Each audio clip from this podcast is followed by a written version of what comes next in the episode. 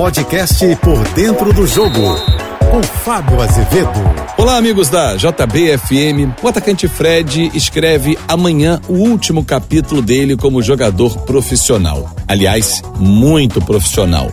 Grande jogador, artilheiro, campeão por onde passou. Teve um capítulo na sua carreira em que o fez repensar a Copa de 2014. Só que antes, eu vou mergulhar no túnel do tempo na carreira do Frederico, um dos maiores ídolos do futebol tricolor. Para mim, top 3, porque as conquistas que ele tem, os gols, os números importantes da carreira fazem dele um diferente. 199 gols com a camisa do Fluminense, pode chegar ao duzentésimo gol amanhã na despedida diante do Ceará. Formado nas divisões de base do América Mineiro, fez um golaço na Copa São Paulo, chamou a atenção e o Cruzeiro o levou.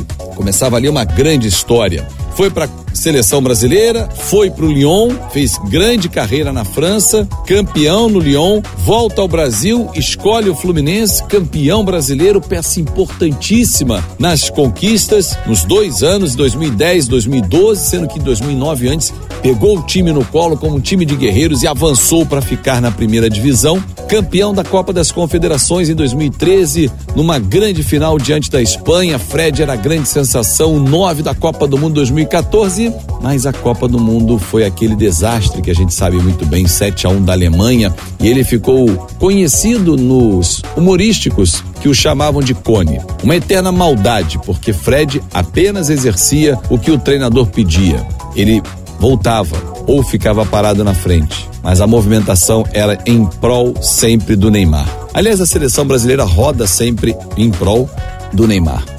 Afinal de contas, é o craque mas isso tem estragado o desempenho de alguns atacantes na seleção. Não foi só Fred, Gabriel Jesus também em 2018, da mesma forma.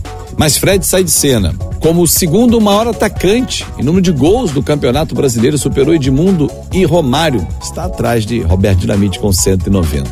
Vai deixar saudades. Dentro e fora de campo, um cara que quebrou tabus e barreiras. Pensou em desistir do futebol, mas o Fluminense e a torcida o abraçaram. Logo depois de 2014, ele voltou para casa e continuou jogando. Uma passagem rápida de volta ao Cruzeiro e depois ao Atlético Mineiro. Tribunais resolvendo essa questão, inclusive da saída dos dois clubes, mas Fred voltou para casa e encerrou o ciclo com a camisa do Fluminense. Parabéns, Fred, por sua carreira, por seus gols, muitos eternizados com as camisas por onde você passou. Com certeza, um grande atacante que vai deixar saudade. Eu sou Fábio Azevedo e volto sempre de segunda a sexta-feira no Painel JB, primeira edição, oito e meia da manhã e no Painel JB, segunda edição, às cinco e cinquenta da tarde, nas minhas redes sociais em Fábio Azevedo TV.